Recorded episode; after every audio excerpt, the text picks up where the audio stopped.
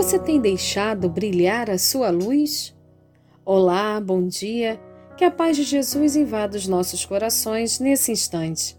Aqui quem fala é Melissa dos Santos e está começando mais um podcast Café com Espiritismo. Uma das passagens mais belas da história de Jesus, se assim podemos destacar uma, é o Sermão do Monte. Às vezes gosto de imaginar o momento magistral do Sermão do Monte. Pelo espírito Amélia Rodrigues, a natureza estava em total comunhão com o Cristo. Ela descreveu em poesia a atmosfera de luz deste dia celeste. Abre aspas. No ar pairava algo especial. O azul dourado dos céus confraternizava com o verde queimado da terra, e a brisa cariciosa chegava do mar. A montanha, em sua grandeza especial, é também um símbolo.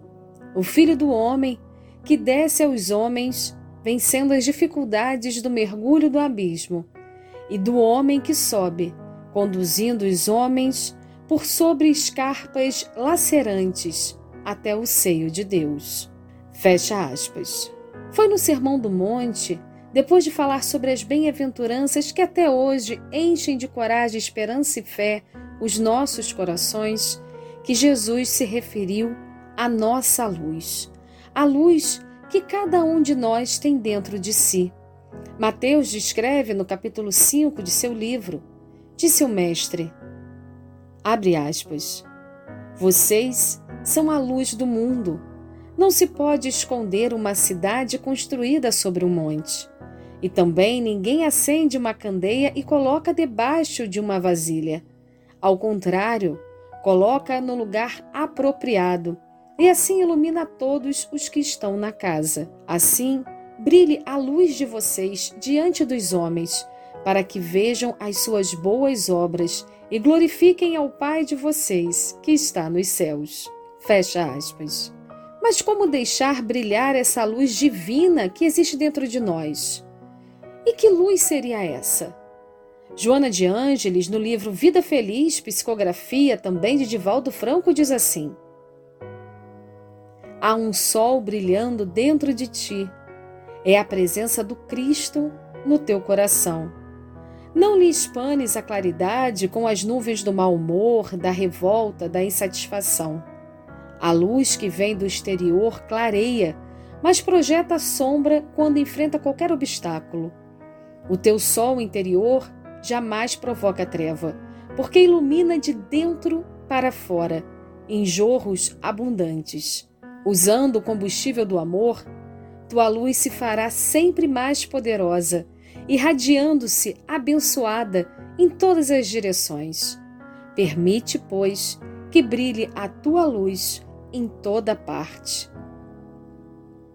Brilhar a nossa luz em toda parte é fazer a parte que nos cabe, é vivenciar o Evangelho do Cristo, é nos esforçar para sermos pessoas de bem, do bem, levando a bandeira da caridade onde estivermos, seja em casa, seja no trabalho, seja na rua, seja na internet. Essa luz de Jesus, essa luz do amor, não é fama, não é posição social não é dinheiro, não é status. Essa luz, ela é de uma forma simples e humilde.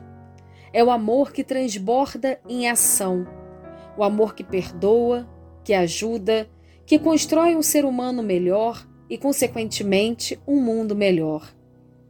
Uma luz de trabalho intenso consigo mesmo, em busca de ser uma pessoa melhor. Deixar brilhar essa luz divina é manter a fé, é acreditar na misericórdia de Deus, é levar esperança, é estender as mãos para ajudar o irmão de caminhada, mas também para se acolher durante as descobertas, aceitações e transformações do processo de autoconhecimento. Podemos hoje nos considerar pequeninas fagulhas buscando entre erros e acertos iluminar o nosso caminho e o do próximo. Às vezes podemos até ter a impressão de que essa pequena fagulha pode até se apagar. Mas não podemos esquecer de que temos um combustível capaz de crescer a nossa chama de luz. E esse combustível se chama Jesus. Nosso querido Mestre que nos acompanha no decorrer dos séculos e que iluminou a todos nós com os seus ensinamentos. Jesus é o sol a nos guiar, a nos aquecer. É nele que devemos nos inspirar, seguir os passos para deixar a nossa luz brilhar cada vez mais. Brilhar nossa luz é nos esforçarmos para refletirmos o Cristo em nós. Como disse Emmanuel no prefácio do livro Vinha de Luz, Psicografia de Chico Xavier, o discípulo de Jesus pede a luz da sabedoria, a fim de aprender a semear o amor em companhia do Mestre.